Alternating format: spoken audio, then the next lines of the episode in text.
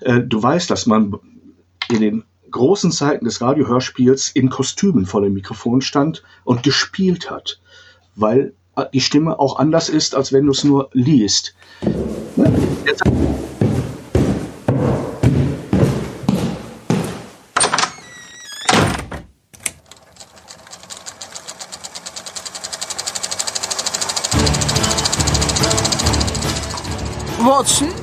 wenn man alle logischen Lösungen eines Problems eliminiert, ist die unlogische, obwohl unmöglich, unweigerlich eine neue Folge Siedecast.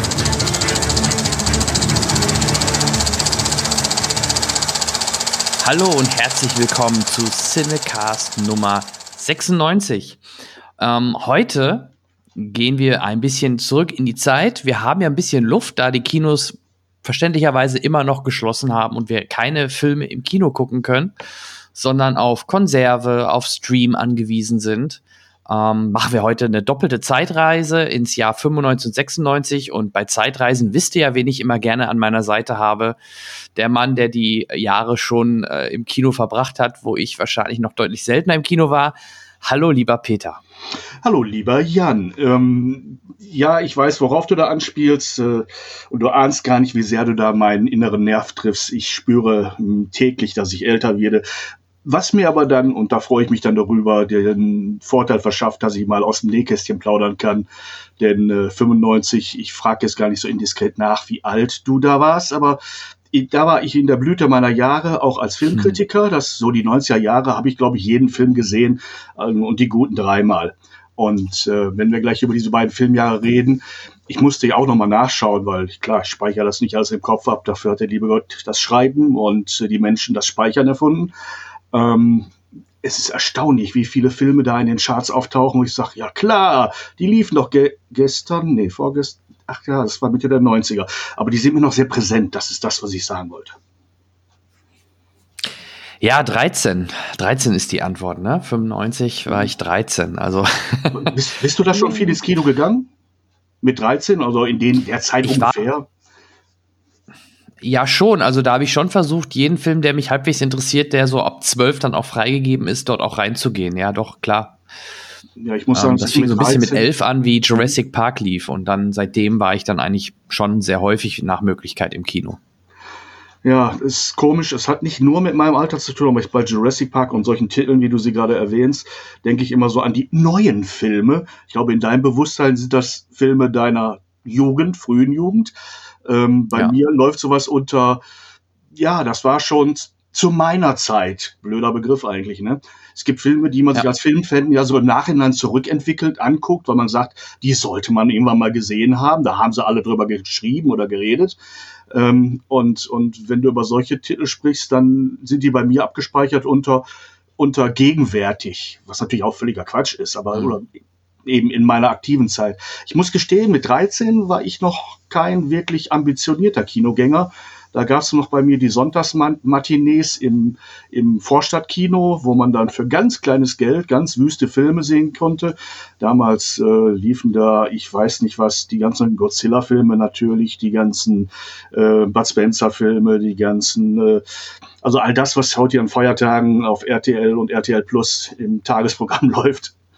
Aber das war, ähm, ja, man wollte einfach ins Kino. Es war eine schöne Sache, die man für kleines Geld machen konnte. Und die ersten Filme, an die ich mich also wirklich als, aus, aus eigenem Interesse erinnern kann, wo ich reingegangen bin und Geld dafür bezahlt habe, das war dann so in den 70ern. Ne? Und ich erinnere mich an den Weißen Hai und dass ich äh, einen Teil des Films hinter der Rücklehne meines Vordermanns gesessen habe, mit leichtem Zittern im Unterkiefer, weil der war shocking. Und ich glaube, das ist der bis heute doch, ne? oder? Mhm. Und das sind so, das ja, sind meine Kindheitserinnerungen, ja. wo ich dann, wo ich dann sagte, da muss ich rein da schummel ich auch an der Kasse und sage, ich bin schon. Ich glaube, ich war schon, aber nee, du weißt, was ich meine.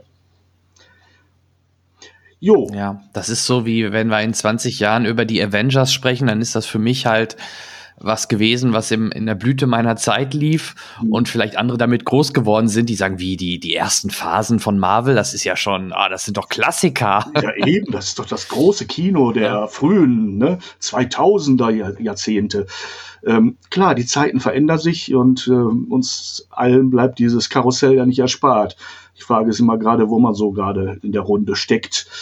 Und ähm, ja. aber es ist schön und das, das liebe ich an unserem Cast hier, dass wir uns eben mit so ein bisschen unterschiedlichen Blickwinkeln auf die Dinge, auf die gleichen Dinge unterhalten. Und ähm, ich sag's mal so ganz platt, ich lerne dabei auch sehr viel. Äh, ich lerne immer ganz viel dabei, wenn mir jemand von seinem Erleben im Kino erzählt, weil wir sind alle doch sehr, ja, wir haben unser Erleben. Und ich finde es toll, es teilen zu können und sich auszutauschen. Sonst hätte so ein Podcast ja auch gerade nicht, wirklich nicht viel Sinn, ne? wenn das keinen Mensch interessieren würde, was andere zu den Dingen denken und sagen, was einen was bedeutet. Ne?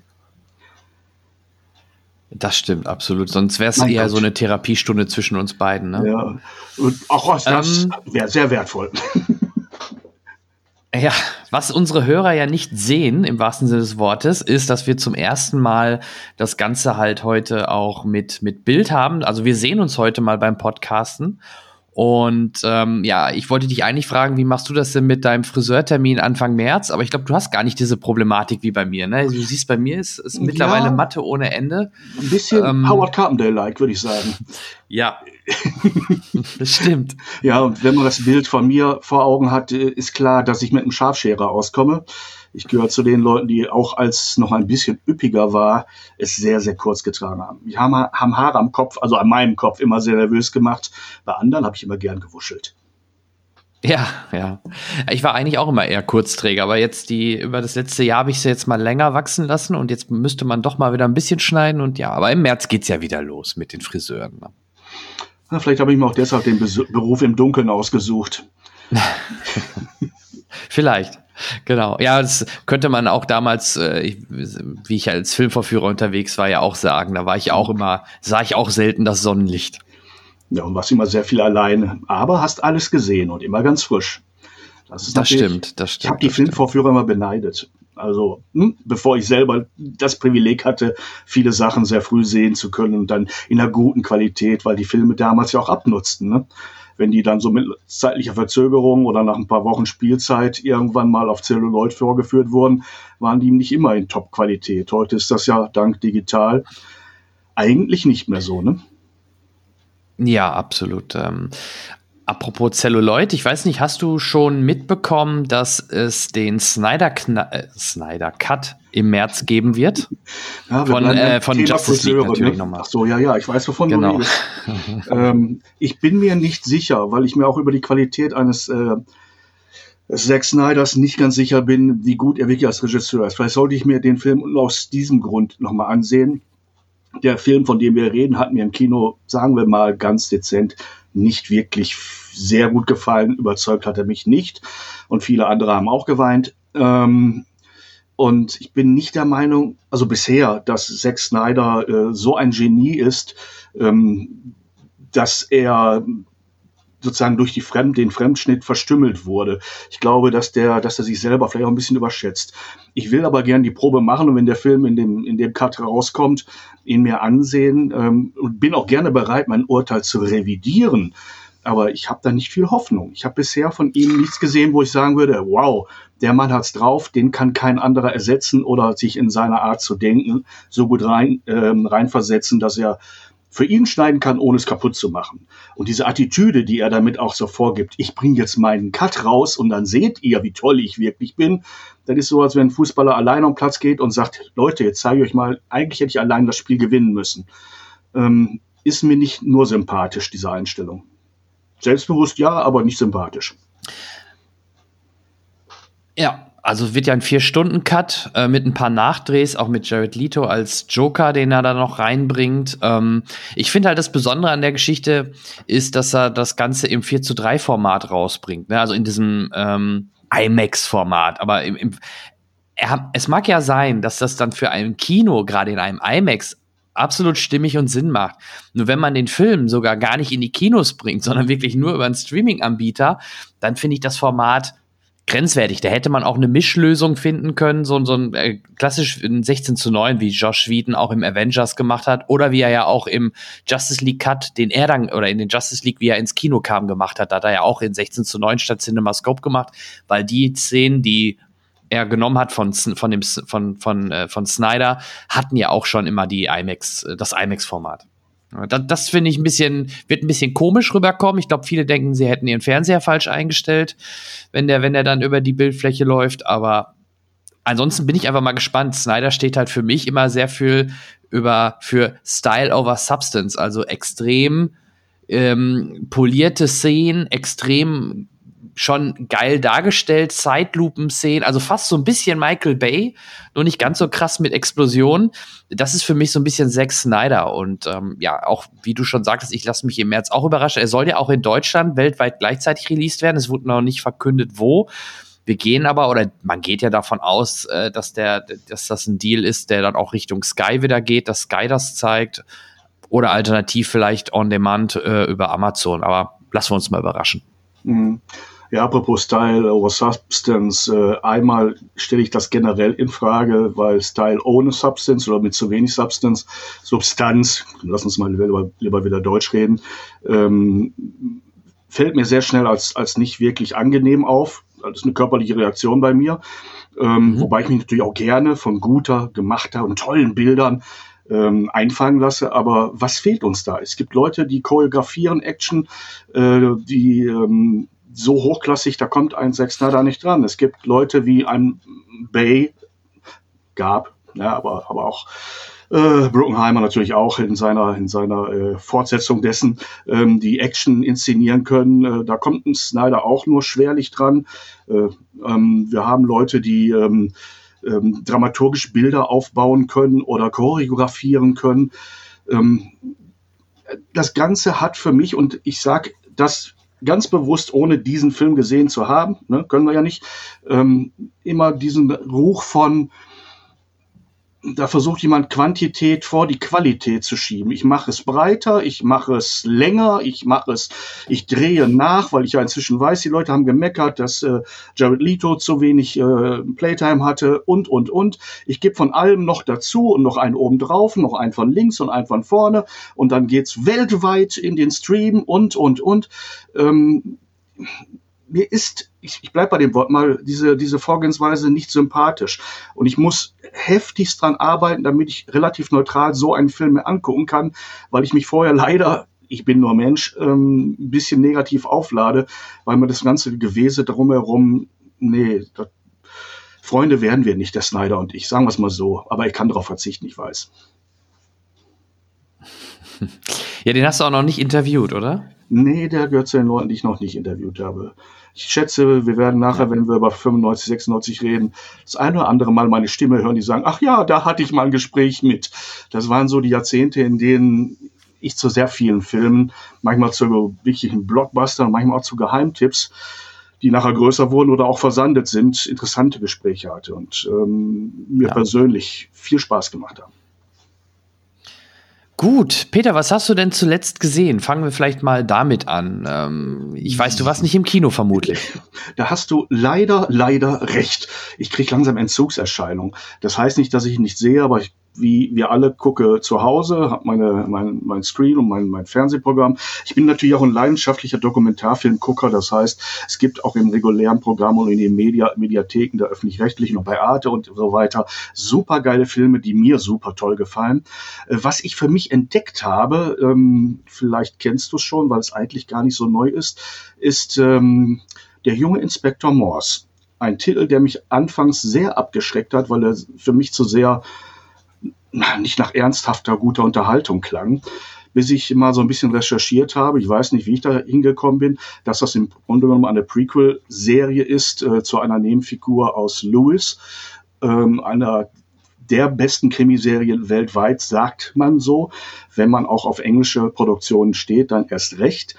Und ähm, ich habe mir dann mal ein paar Folgen davon angesehen und gemerkt, wie wahnsinnig gut die geschrieben sind, wie toll, weil das um die Figur in ihren jungen Berufsjahren als Inspektor geht, in den 60er Jahren das Setting gebaut ist, die, die ähm, von, von der Garderobe über die Fahrzeuge, über selbst die Art zu filmen hat 60er Jahresteil. Die Figuren sind liebevoll ausgearbeitet und was eine Serie ja nun mal wirklich gut macht, und das gilt eigentlich für alle Serien, ist, wenn jede Episode für sich steht, vielleicht sogar den ein oder anderen Twist noch bringt, so im letzten Drittel, aber in der Kontinuität der Gesamtheit der einzelnen Staffeln, die sind, glaube ich, mittlerweile bei der siebten, sechs sind in Deutschland veröffentlicht bisher, ähm, ein zusammenhängende Geschichte, eine Entwicklung von mehreren Charakteren, Verbindungen untereinander, die ähm, nicht immer deutlich sind, wer hat warum oder ist er mir wohlgesonnen oder vielleicht doch eine linke Ratte oder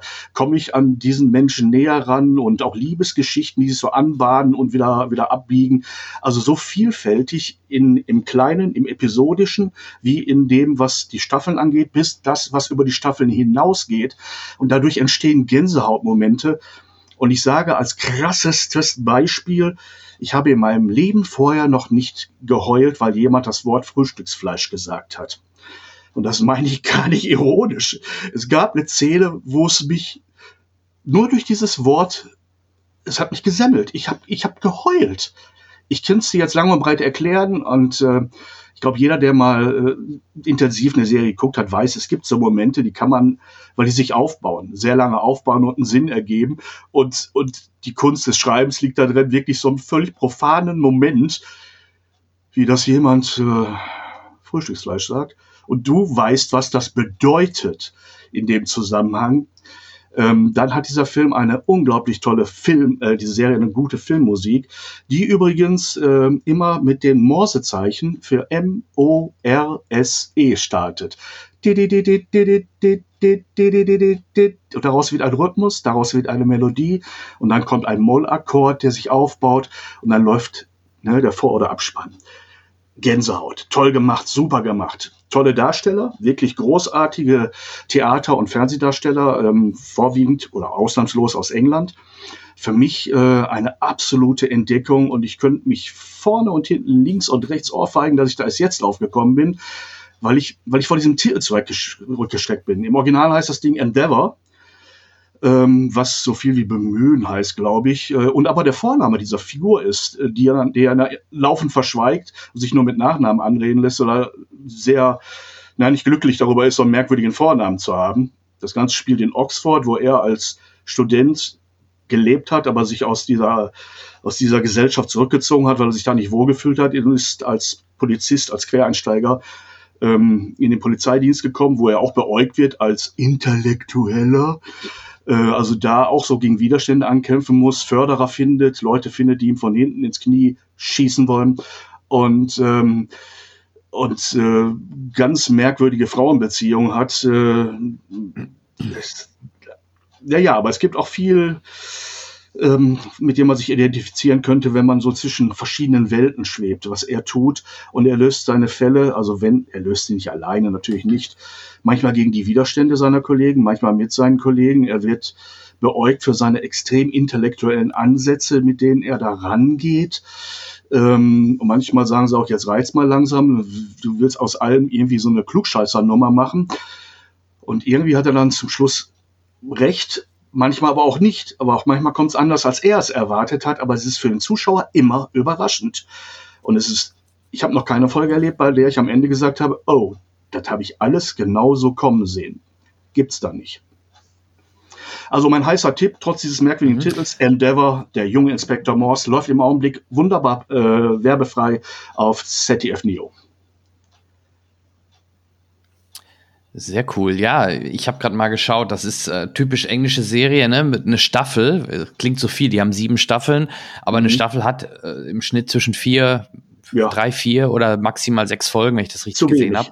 Wie lang ist denn eine Folge? Ist das Spielfilmlänge oder, oder ist ja, die sind richtig schön groß. Okay. Also sind keine keine, keine äh, Dreiviertelstunden-Episoden, in der auch noch Werbepausen untergebracht werden müssen, sondern werbefreie 90 Minuten. Das heißt, du hast ein mhm. richtig schönes Spielfilm-Feeling dabei.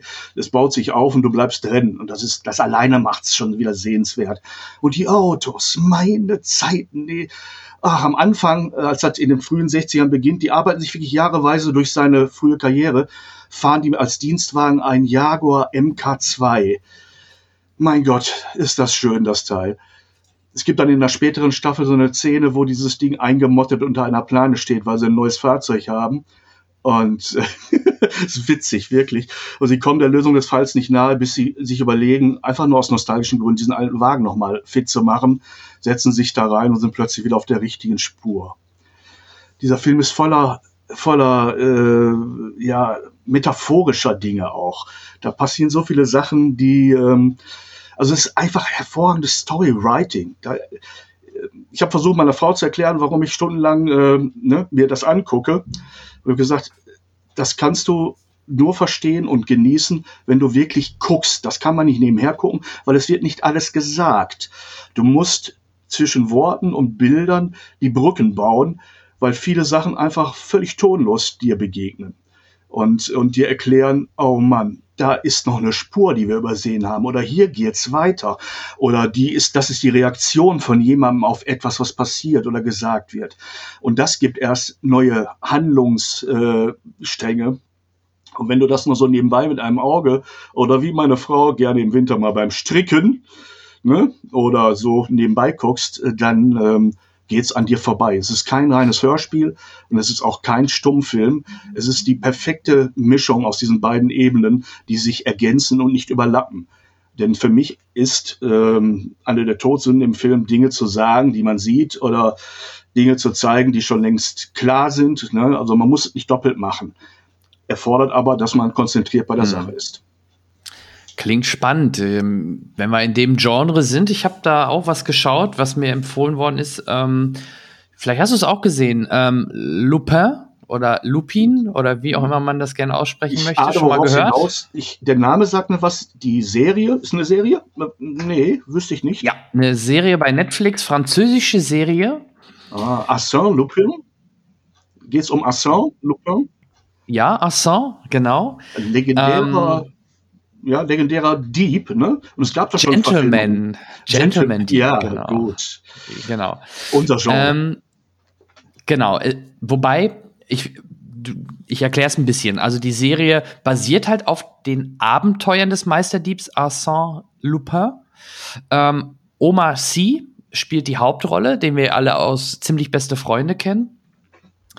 Er spielt dort den Assong Diop, also nicht den Meisterdieb, sondern er hat sich als Kind, hat immer alle Bücher gelesen und er macht quasi aber dann die Sachen, die man auch aus den Büchern kennt. Also Kenner des Buches erkennen diese Fälle oder die, die Sachen wieder.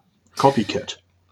Ja, genau, so ein bisschen, richtig. Und ähm, aber im Grunde gibt's da doch eine Hintergrundstory, dass ähm, von Omar Sy der Vater ähm, umgebracht worden ist, oder nee, er hat sich selber umgebracht, er hat sich erhängt, weil ihm ein Dieb eines äh, Colliette ähm, ähm, untergeschoben worden ist. Und äh, er sucht jetzt halt für, für Gerechtigkeit und will die Leute auf ähm, ja, ausfindig machen, die dafür zuständig waren, dass der Papa quasi beschuldigt worden ist und sich dann halt auch selber umgebracht hat. So mal ganz grob. Ähm, dadurch hast du dauernd natürlich viele diese typischen ähm, Momente, wo irgendwas äh, passiert, was er genau so geplant hat und ne, also so typisch, ähm, was einige auch sogar kritisieren, dass es zu, äh, zu gestellt und unwahrscheinlich wäre, aber es macht einfach Spaß, äh, gerade Omar Sy da bei der Rolle, in der Rolle zu sehen, weil er spielt das wirklich super und super sympathisch. Ähm, es gibt aktuell eine Staffel. Äh, Netflix hat das aber in zwei Teile geteilt. Ähm, die ersten fünf Folgen gibt es bereits ähm, bei Netflix und die nächsten fünf Folgen sollen im Sommer folgen. Ähm, also wirklich auch eine Empfehlung. Ähm, es macht wirklich sehr viel Spaß, äh, das Ganze zu sehen. Ist sehr hochwertig produziert, ist sogar die erste französische Serie, die in die Top 10 der Netflix-Charts in den Staaten eingezogen ist. Und ähm, ja, Also sollte man sich anschauen, wenn man Netflix-Abonnent ist, äh, sollte man auf jeden Fall mal in Lupin reinschauen. Okay. Und wenn man, wenn man die alten Sachen kennt, so, das höre ich so ein bisschen bei dir raus, äh, dann erst recht wahrscheinlich. Dann macht es wahrscheinlich doppelt Spaß. Ich habe keine Erinnerung mehr an die alten Sachen. Ich weiß, es gab da mal ein paar Filme, äh, typisch französische Filme, ich glaube sogar in Schwarz-Weiß, wobei das Thema mhm. in Frankreich ein großes ist. Also ist ja. literarisch begründet schon. Äh, und ähm, ja, das macht Appetit, was du erzählt hast. Äh, ich mag so Gentleman Haste äh, und ne, dieses Genre, wo es um Coups geht, die ähm, ne, mal auf der Kippe stehen und dann mit ja. viel Cleverness irgendwie dann doch durchgezogen werden. So stelle ich es mir jetzt halt mal vor. So genau, in die Richtung geht's. Deswegen denke ich, dass dir das wirklich gefallen wird. Ja, schau mal rein. Ist notiert. Gut, ja. Hast du noch was? Filmserie? Ich müsste schwer nachdenken. Wie gesagt, ich krame mich gerade so durch meine, meine Festplatten mit allen möglichen alten Sachen und aufgezeichneten Dingen. Ähm, und das meiste packe ich gerade auch ein, weil ich mitten im Umzug stecke. Insofern, ähm, oh. so mhm. wahnsinnig häufig schaffe ich es gar nicht zu sehen. Aber ähm, wenn man gute Tipps bekommt, so wie gerade, befürchte ich, dass die nächsten Kartons jemand anders packen muss. Genau, genau. Ja, ich hätte sonst noch einen Film. Ja. Ich habe mir den Film, den hast du vielleicht sogar gesehen, ich weiß gar nicht, ob der meiner PV schon lief. Der ist jetzt nicht ganz alt, aber auch nicht ganz neu. Der Film Edison. Den hätte ich gerne gesehen. Äh, ist doch mit äh, Benedikt? Benedikt ja, Cumberbatch, genau. Richtig. richtig. Ähm, Ein Leben voller Licht. Ja. Äh, ich habe da ein bisschen was drüber gelesen und die einen schreiben ganz Katastrophales drüber und die anderen waren durchaus angetan. Also ich mhm. bin gespannt, was du sagst. Genau, gerne. Es gibt vielleicht auch, ich hole noch mal aus, es gibt neben Edison ein Leben voller Licht. Lustigerweise fast gleichzeitig wurde auch ein weiterer Film released, nämlich Tesla. Und äh, der Film Tesla ja, setzt den Fokus auf Tesla, der aber auch natürlich in Edison auftaucht. Und ich meine, ich glaube auch andersrum. Ich glaube auch, dass Edison in Tesla auftauchen wird. Macht auch Sinn. Ähm, erstmal zum Cast: Benedict Cumberbatch, Tom Holland, unser Spider-Man ähm, und Michael Shannon vielleicht zu erwähnen, die, die dort mitspielen. Ähm, es ist so ein typischer Benedict Cumberbatch-Film, der ihn natürlich sehr stark im Fokus setzt, aber halt ihn auch scheitern lässt. Also er ist ja felsenfest von seinem Gleichstrom überzeugt, während, ähm, jetzt muss ich gerade gucken, wer war denn, ach genau, George Westinghouse, ähm, gespielt hat von Michael Shannon, mit Wechselstrom das Ganze günstiger und auch auf höherer Reichweite anbieten kann. Und darum geht's auch so ein bisschen, gerade um die Konkurrenzsituation mit dem Westinghouse. Und ähm, ich fand's cool, also ich hatte da meinen, ich konnte da meinen mein, mein Benefit rausziehen. Ähm, es ist jetzt kein Beautiful Mind oder auch kein, wie hieß das mit der mit der Zweite Weltkriegs Enigma Maschine, den den hat er auch gespielt, ne? Das ja. ist Ach Gott, der Titel, den ich immer wieder vergesse, aber ich weiß, welchen Film du meinst. Genau, und ähm, aber trotzdem, es ist halt ein typischer Cumberbatch-Film, der, der dort die Entwicklung halt äh, von dem ähm, Edison darlegt. Und ich, ich fand das ganz cool. Also, ähm, ist übrigens von 2017, deswegen hätte er theoretisch auch mal im Kino laufen können. Ich weiß aber nicht, ob das überhaupt jemals passiert ist. Aber ja, ich hatte da meinen Spaß dran und worauf ich hinaus will, ich freue mich jetzt auf den Tesla-Film, weil ähm, der soll doch ein bisschen, einige sagen sogar, der ist besser. Der hat zwar nicht diese hohen Schauwerte, wahrscheinlich weil er weniger, ähm, weniger Budget auch hatte beim Film. Aber ich bin mal gespannt. Tesla, der, der war übrigens vom letzten Jahr mit, mit Ethan Hawke in der Hauptrolle und Kyle McLachlan als Thomas, Thomas Edison. Ähm, da bin ich jetzt mal gespannt und werde mir das Ganze mal in Anführungsstrichen aus einer anderen Perspektive, nämlich aus der von Tesla anschauen. Der hat natürlich wahrscheinlich die spannendere Background-Story als Migrant äh, in Amerika. Kann man sicherlich das Ganze ähm, spannend aufbereiten als ein ähm, Amerikaner, der war doch Amerikaner, ne? Ja, klar. Ja. Ähm, Ed Edison. Ähm, Edison einer der größten äh, Erfinder und Ingenieure ja. der, äh, des frühen 20. Jahrhunderts und ähm, ähm, natürlich, äh, dem Mann verdanken wir wahnsinnig viel, wovon wir heute leben oder mit dem wir heute leben. Und Tesla hat eigentlich das eigentlich das dramaturgisch interessantere Leben. Ein nicht weniger genau. begabter genau. Wissenschaftler mit großartigen Erfindungen, aber dem das Schicksal unter, immer wieder Steine in den Weg gelegt hat. Also sein Leben ist eigentlich das mit den größeren Fallhöhen, muss man sagen. Und der leider mhm. bis heute weniger bekannte, wenn man äh, Elon Musk äh, Produktserie mal außen vor lässt. Bis dahin war der Name nur Leuten irgendwie ein Begriff, die sich ein bisschen mit Physik beschäftigt haben. Äh, der Film, von dem du gerade sprachst, war The Imitation Game, ne? ein streng geheimes Leben. Ah, äh, wo Cumberbatch ja. nämlich diesen, diesen äh, Wissenschaftler gespielt hat, der im Grunde genommen die ähm, äh, Entwicklung des Computers sehr weit nach vorne getrieben hat. Alan Turing war sein Name. Musste ich gerade mich selber erstmal wieder ein bisschen schlau machen. Genau, der Turing-Test. Richtig, ja. der Turing-Test und dessen Schicksal natürlich auch höchst dramatisch geendet hat und dem äh, Apple angeblich sein Markenzeichen verdankt. Ähm, hm. Ich denke, die meisten wissen, wovon ich rede, ne? Angebissener Apfel und so. Ähm, ja. Richtig, richtig, klar. Aber ich mag diese Filme, die sich mit diesen, mit diesen Biografien beschäftigen. Gab es ja immer wieder mal welche. Und es waren ja auch mal, äh, wie hieß das gute Stück nochmal, in dem Hugh Jackman und Christopher Bale zusammen. Äh, ach nee, das war, nein, das war ganz was. Christian anderes. Bale? Ja, nein, aber da tauchte okay. nur Tesla in einer Randfigur, vollgespielt von David Bowie auf. Ich bin jetzt wieder komplett vom, von der Linie abgekommen. Ah, okay. Äh, mein Gott, manchmal funktioniert mein Hirn gar nicht und manchmal da, wo es keiner erwartet.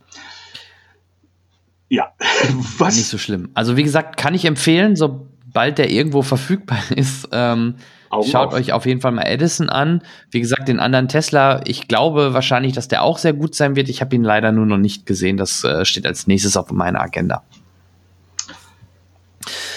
Gut, ansonsten, ich habe noch, ich habe natürlich weiter WandaVision geguckt. Das ist wahrscheinlich mhm. aber nicht so dein Metier, vermute ich mal. Als, äh, weiß nicht, ob du Disney Plus abonniert hast. Ist, ist nicht mein Streamingdienst, sagen wir es so. Ansonsten haben die ja. Trailer mir schon ja. Appetit gemacht. Aber WandaVision kann ich mir vorstellen, dass da vieles Interessantes, Witziges, Überraschendes passiert.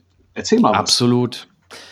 Ja, wie gesagt, ich will noch nicht spoilern, das kann man machen, sobald die Serie durch ist, aber sie, auch für dich als Cineast oder als, als Freund des äh, Films, ähm, ist es halt super spannend. Die haben halt wirklich in den ersten eins, zwei, drei Folgen haben sie die, die ähm, Sitcoms der 50er, 60er, 70er, also verliebt in eine Hexe, ähm, äh, und, und, und diese, diese Schwarz-Weiß-Sitcoms haben sie dort wirklich quasi nachgemacht oder nachgeahmt.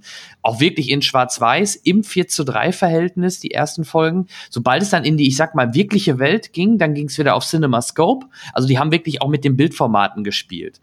Na, und dann ähm, gibt es natürlich eine Story außerhalb dieses äh, dieser, dieser, dieses Bereiches, den Wanda dort äh, quasi wie in The Dome so, so, so, ein, so ein Schutzschild drumherum gemacht hat, ihre eigene kleine Fernsehwelt, geht dann weiter in die, in die 70er, 80er Jahre über, ähm, ähm, warte, ich, äh, Full House wird in den 90ern parodiert, in den 2000er Modern Family, äh, 70er, weiß, 70er weiß ich gerade gar nicht mehr, muss ich gestehen. Fällt, fällt mir gerade nicht ein. Aber die haben wirklich immer den Zeitgeist der jeweiligen Serien, auch wie es gefilmt wird, wie, wie die Kamerawinkel sind. Ne? Ist es wirklich mehr so mit Einspielern von Lachern, also quasi on stage.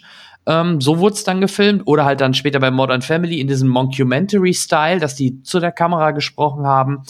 Also die haben sich da wirklich so viel einfallen lassen und dann plus die eigentliche Hauptstory drumrum äh, ergibt das etwas, was ich lange nicht so gesehen habe und äh, meiner Meinung nach mit das Beste ist, was Marvel ähm, rausgebracht hat. Also da, da funktioniert das gerade, diese Serienform, sowas von gut im Verhältnis zu einem normalen Film und ist so anders als ein normaler Film. Also ich freue mich jetzt auf die letzten zwei Folgen und äh, wie es weitergeht. Ähm, die werden da ja irgendwann dann den Verknüpfungspunkt finden Richtung ähm, Richtung Doctor Strange and the Multiverse, also Multiverse, verschiedenen Welten haben ja, ist sicherlich ein Thema. Äh, Spider-Man haben sie jetzt den neuen Titel ja gestern bekannt oder vor ein paar Tagen bekannt gegeben. Ähm, äh, no Way Home, also sie haben wieder das Wort Home mit drin. Ne? Der erste hieß ja Homecoming, der zweite Far From Home und der dritte heißt jetzt No Way Home ähm, wo wahrscheinlich auch mit diesem Multiverse gespielt wird. Also es wird ja spekuliert, dass Tobey Maguire, aber halt auch der andere Spider-Man, dass die alle darin auftauchen. Doc Ock wurde ja wieder bestätigt, auch ähm, auch der hier der Blitzmann, ähm, äh, Elektro, der wurde ja auch wieder ähm, mit Jamie Foxx bestätigt. Also man geht von einer Multiverse-Geschichte aus. Und genau das gleiche wird ja auch dann mit Doctor Strange sein.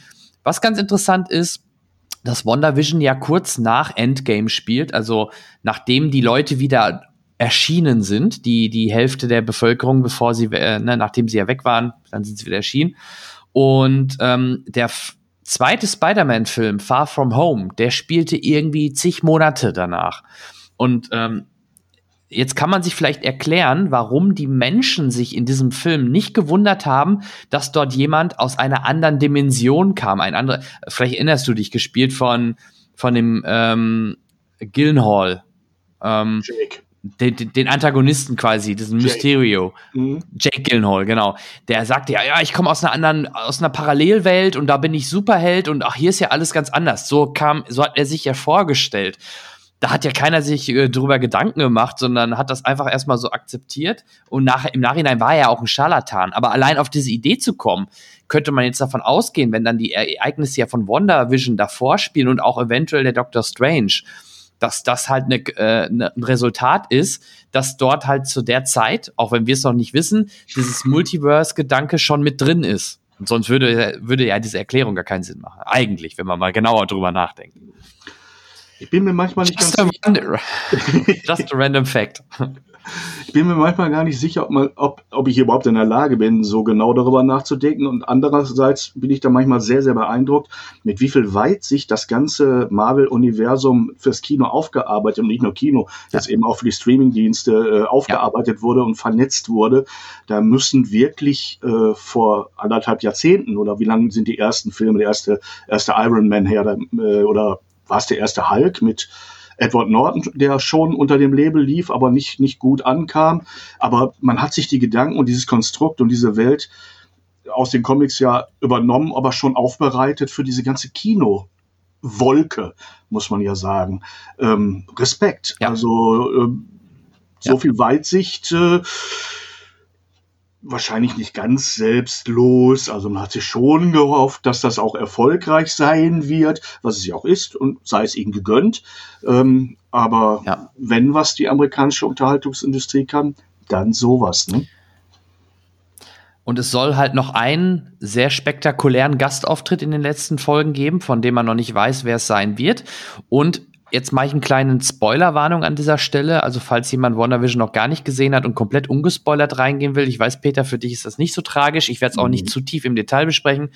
Ähm, in der vierten Folge oder vierte, vierte, fünfte Folge rum ähm, taucht der Quicksilver aus den X-Men-Filmen auf. Weißt du, der mhm. immer diese tollen Szenen hatte, in, in, wo alles stehen geblieben ist und er alles irgendwie umgestellt hat. Der taucht auf in WandaVision. Oh, Multiverse. Vielleicht hat man dadurch schon die X-Men, also die, die X-Men, die wir kennen, in das MCU mit reingebracht, durch diese Multiverse-Geschichte. Ja.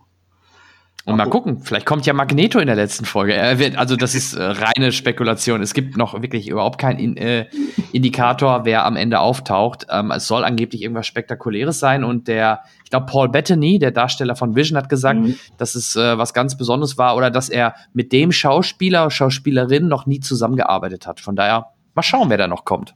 Dann kann es doch nur, ähm, nein. Sollen wir mal ein Gerücht in die Welt bringen? Also eins, wo, wo es überhaupt keinen Anlass zu gibt. Wie wär's mit Han Solo? Also das wäre doch, ja, nee. das, komm, also jetzt, jetzt streng dich mal an. Irgendwie muss das gehen. Nein, also. Okay, okay. Bitte, bitte streichen Sie in Ihrer Erinnerung diese letzten zwei Sätze. Ähm, es gibt keinen Anlass dafür, sie zu sagen. Es war einfach die pure Spekulation und ein bisschen Gehässigkeit, dass irgendjemand jetzt ernsthaft darüber nachdenkt. Es kann nicht sein ist alles unter der Disney-Fahne, also denkbar wäre es. Und vielleicht auch, dann, das ist wahrscheinlich nicht damals geplant gewesen, aber ich finde das schön, dass sie sie wieder reingebracht haben. Ähm, falls du dich an den allerersten Torfilm erinnerst. Im allerersten Torfilm gibt es ja diese, also Natalie Portman, diese Wissenschaftlerin, die ja dann auch auf Tor trifft. Und sie hat ja noch diesen Mann, diesen ähm, Skarsgård, gespielt von Skarsgård, ähm, Stellan Skarsgård, ich glaub, Stellan, der diesen Wissenschaftler spielt, der auch in, dann im Avengers-Film von Loki beeinflusst wird und äh, das Tor der Dimension da öffnet. Aber es gab ja noch eine weitere, die halt im Avengers nicht mehr auftaucht, die aber im ersten Tor auftaucht, diese Assistentin. Und das mit so einer Brille, so eine Assistentin. Und die spielt auch in Two Broke Girls in so einer Serie nachher noch mit.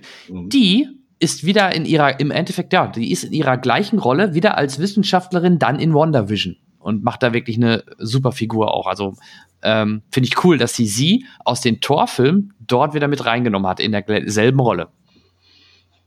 Was immer so. soll. Nein, äh, ich bin und, immer beeindruckt und, von dieser, von diesem Net Networking zwischen den einzelnen Ebenen und Geschichten und äh, Charakteren und da muss man, glaube ich, mehr als ein Gehirn für an den Start bringen, um das alles. Und, und FBI-Agent Jimmy Woo ist ja auch mit dabei. Den kennst du aus den ja. ähm, Ant-Man-Filmen als mhm. äh, Aufpasser vom FBI Richtung Scott. Und das ja. Coole ist ja, in den Ant-Man-Filmen zeigt Scott Lang ihm ja immer diesen Kartentrick. Ja. Ähm, und äh, Jimmy Woos erster Auftritt, wenn er auf äh, Monica Rabeau äh, trifft, sage ich gleich noch was zu, ist, wie er seine Visitenkarte so aus dem Ärmel zieht. Also hat er sich den Trick aus Ant-Man von Ant-Man äh, angeeignet und nutzt den jetzt in WandaVision. Fand ich halt auch eine sehr, sehr schöne Nummer. Und ja, Monica Rabeau sollte man vielleicht noch mal kurz erwähnen, falls du Captain Marvel gesehen hast. Mm, ja, aber das ist sehr blass in Erinnerung. Captain Marvel hat eine Freundin, eine, eine, schwarze Freundin, die mit, mit auch auf diesem Flugzeugträger ist, die auch Pilotin ist. Und Monica Rambeau ist die, ich hoffe, ich sage das richtig, ist jetzt die Tochter von dieser. Also der, sie kennt auch Captain Marvel, weil das, weil die Mutter von ihr halt in den 90ern eine enge Beziehung mit Captain Marvel hatte. Und die Tochter, die man auch als kleines Kind in den 90er Jahren sieht von Captain Marvel, die, wie gesagt, spielt auch eine Rolle in WandaVision. Also so knüpft alles äh, wieder zusammen. Hm. Just for Info. Also musst du dir mal anschauen. Also ja. WandaVision ähm, macht richtig viel Spaß und selbst meine Frau äh, mag die Serie und die kann eigentlich mit Marvel nicht mehr viel anfangen. Die guckt zwar fast alles mit, irgendwie einmal notgedrungen, aber äh, WandaVision, ich glaube, das ist was, wo sie selber sagt, das ist echt, äh, echt gut. Mhm. Da zeigt sie mal wieder, wofür ein Ehevertrag gut ist. Genau. Ähm, stand halt Paragraph 3, mitgucken. Ja. Genau, wenn du die Serie gucken willst, du kannst ja, ja einfach, ich glaube 30, oder man nimmst einfach einen Monat, du kannst ja monatlich kündigen, guckst, guckst mhm. einmal die sechs Folgen oder äh, neun, neun Folgen, neun Folgen durch, ah, eine halbe Stunde scheinbar, vielleicht werden die letzten auch ein bisschen länger, aber es ist auch schnell geguckt. Sobald ich ein bisschen Lücke habe, stürze ich mich da drauf, wirklich, weil da habe ich Appetit drauf, da freue ich mich sogar richtig. Aber es ist leider eine lange Liste. Man weiß nie so genau, wo man anfangen soll oder einsteigen. Äh, von oben weg, äh, nee, manchmal mittendrin. Es ist zu viel momentan, was ich gerne möchte mhm. und im Augenblick leider nicht schaffe. Was? Deswegen würde ich sagen, gehen wir ja, in die Vergangenheit, oder? Eine Reise in die Vergangenheit. Uh.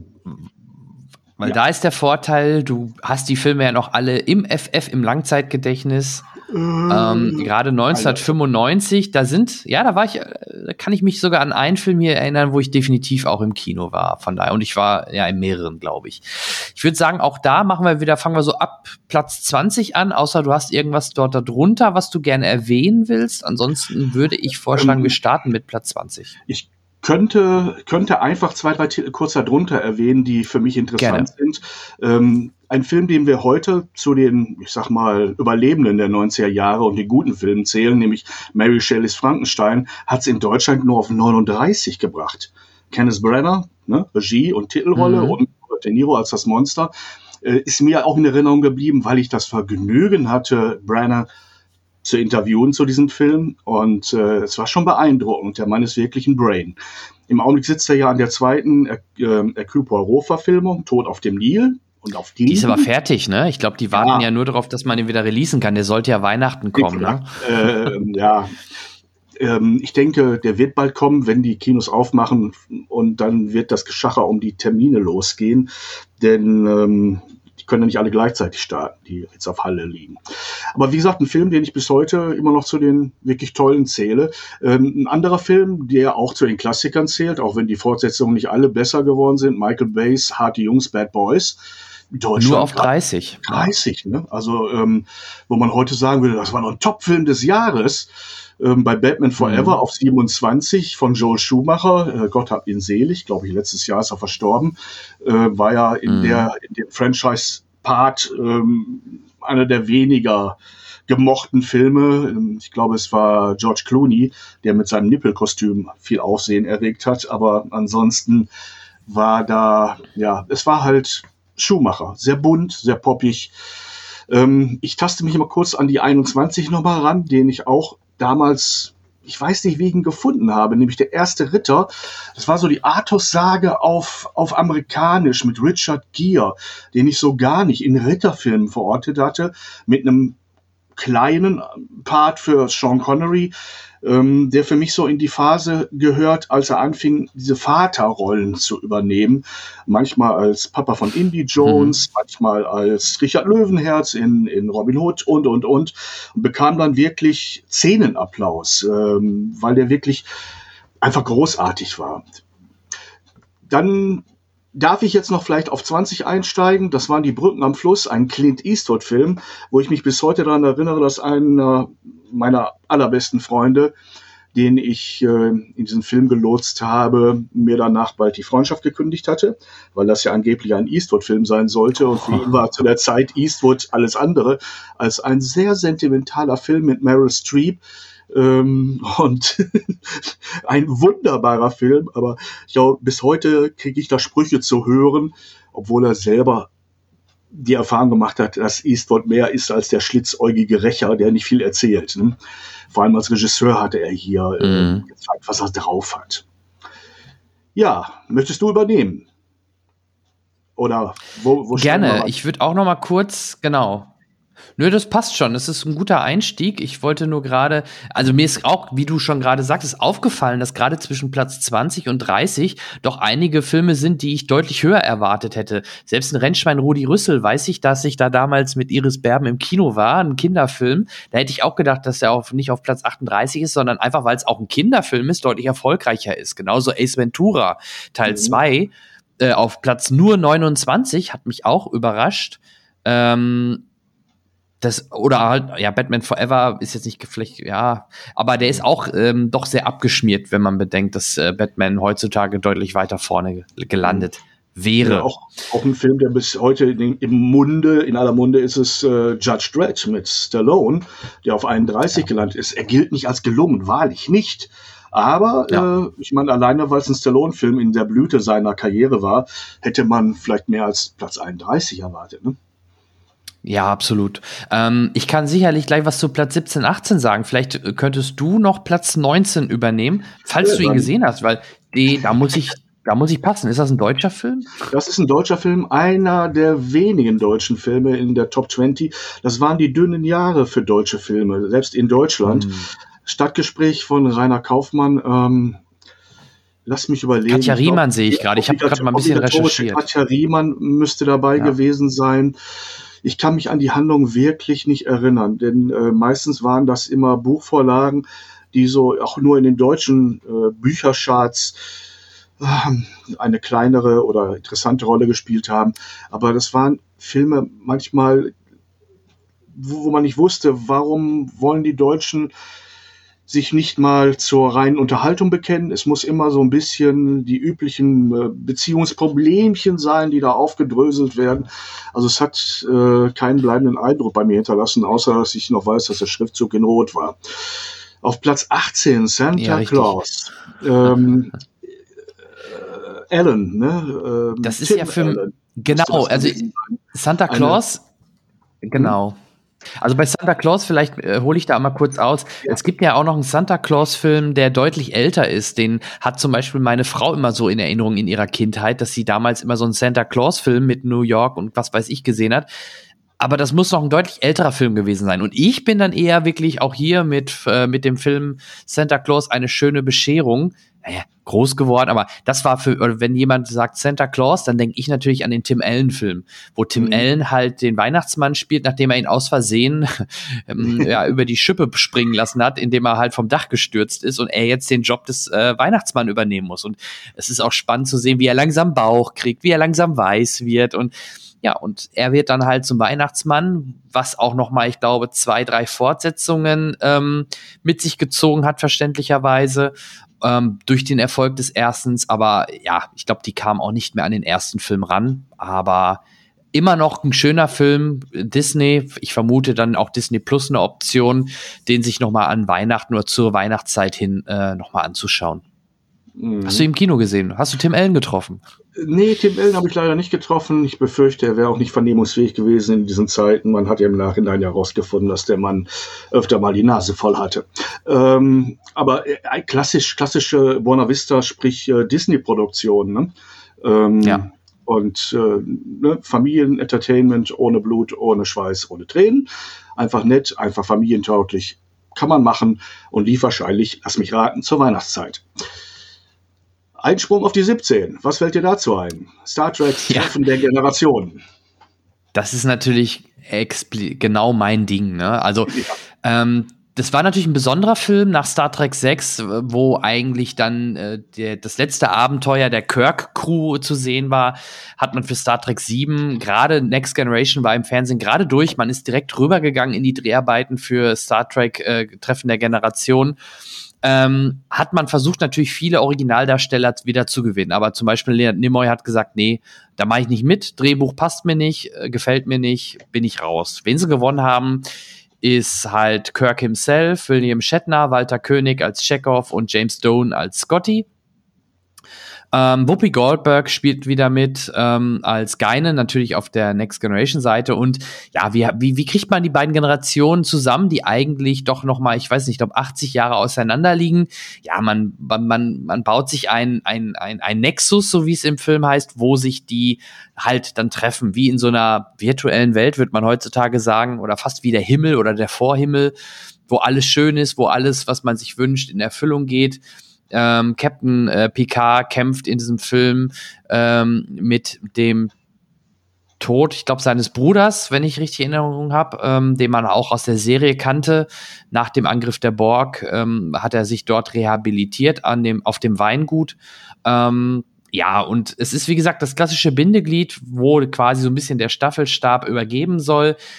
Die Musik war von Dennis McCarthy. Man hatte nicht den klassischen Theme, den man dann in Star Trek 8 wieder reingebracht hat.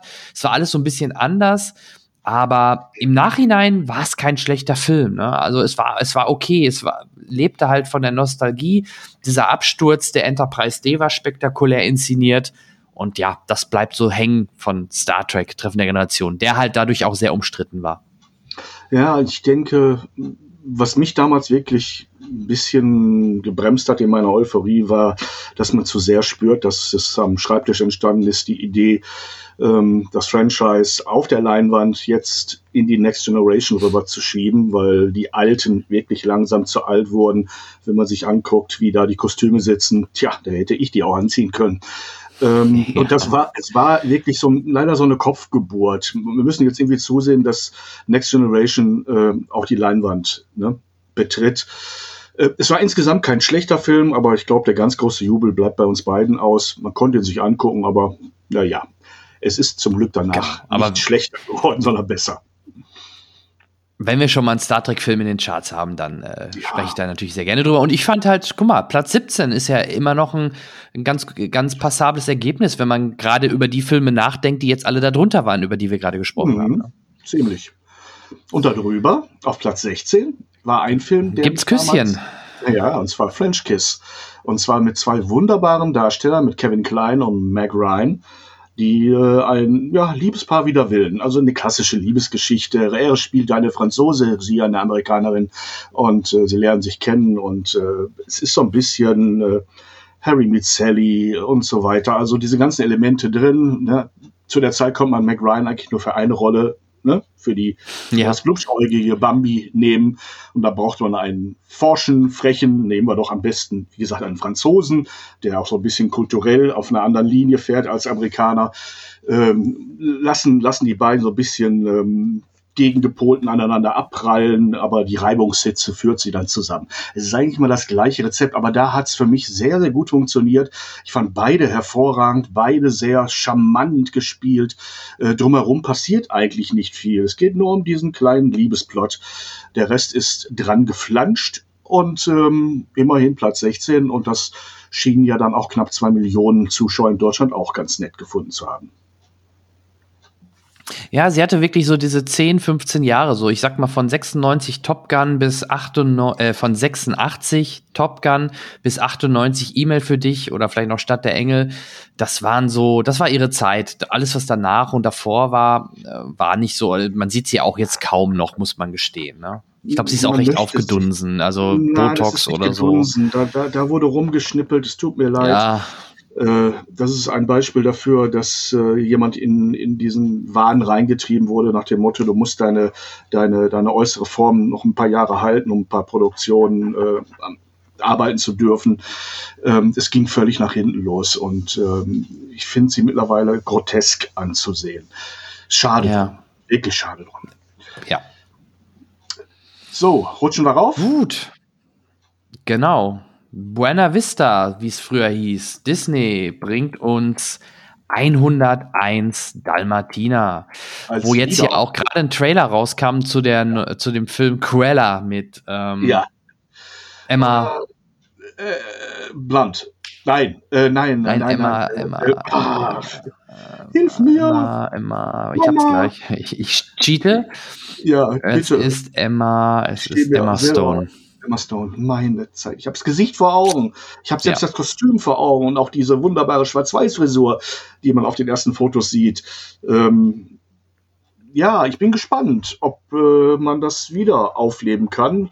Die Geschichte scheint ja in jeder Generation im neuen Gewand ne, mit ein paar kleinen Änderungen zu funktionieren. Ist ja so ein bisschen die Vorgeschichte, wenn ich das richtig verstehe. Und in 101 Dalmatiner von 96, das war ja der Real oder die Realverfilmung. Äh, übrigens auch Drehbuch äh, John Hutches oder Hughes. Mm, und Glenn Close in der Hauptrolle, äh, in der Hauptrolle. Glenn Close in der Hauptrolle als Cruella. So, so haben wir es. Genau, Cruella, Cruella de Vil, weil das sich so schön aussprechen lässt und geschrieben sieht man, dass es Devil da steht. Die böse, die teuflische. Nein, sie war klasse. Also da hat sie mir auch gut gefallen. Aber das war ja hier eine Wiederaufführung des äh, Zeichentrick-Klassikers, wenn ich mich recht entsinne. Ähm, Ach so, ist das ja, so? Woran ja. erkennst du das? Ich dachte, aber 96 kam auch der Realfilm. Kommt der nachher noch oder warum? Ja. Müsste man mal gucken. Wir sind ja noch gar nicht so weit. Schauen okay. wir doch mal. Okay. Gut. Dann rutschen wir jetzt auf die 15. Und da Epos. Epos, langer Film, breiter Film viel Pathos. Äh, Mel Gibson ist Regisseur und Hauptdarsteller in Braveheart. Er spielt den Freiheitskämpfer William Wallace, ne, eine schottische Legende. Und äh, er war noch ein ziemlicher Regie-Neuling zu der Zeit. Er hatte vorher einen kleinen Film gemacht, ich glaube, Der Mann ohne Gesicht. Und äh, war dann plötzlich im Oscar-Rennen. Ich weiß gar nicht, wie viele er bekommen hat oder wie viele er nominiert waren. Es waren einige. Und äh, der Film hat uns doch beeindruckt und gleichzeitig abgeschreckt, denn er war natürlich auch in vielen Punkten sehr platt. Also da waren schon ein paar ähm, Szenen drin, als er als Hauptfigur, glaube ich, irgendjemand da aus seinem Turmfenster rausschmeißt, nur weil ihm dessen ne, Gesinnung nicht so wirklich passt. Ähm, und natürlich legendäre Szenen darin, wo er das Kilt lupft oder wo er die, seine, seine Mannen anfordert, äh, auffordert, in diese Schlacht zu ziehen, mit, mit, mit wirklich großen Worten. Also zumindest hat Mel Gibson verstanden, wie man so einen Film zu inszenieren hat. Und brutal war er auch. Also die Schlachtenszenen, da habe ich einige ja. Mal schlucken müssen. Da hat man wirklich, ich weiß gar nicht, ob man den nachher so noch in den Kinos zu sehen bekommen hat.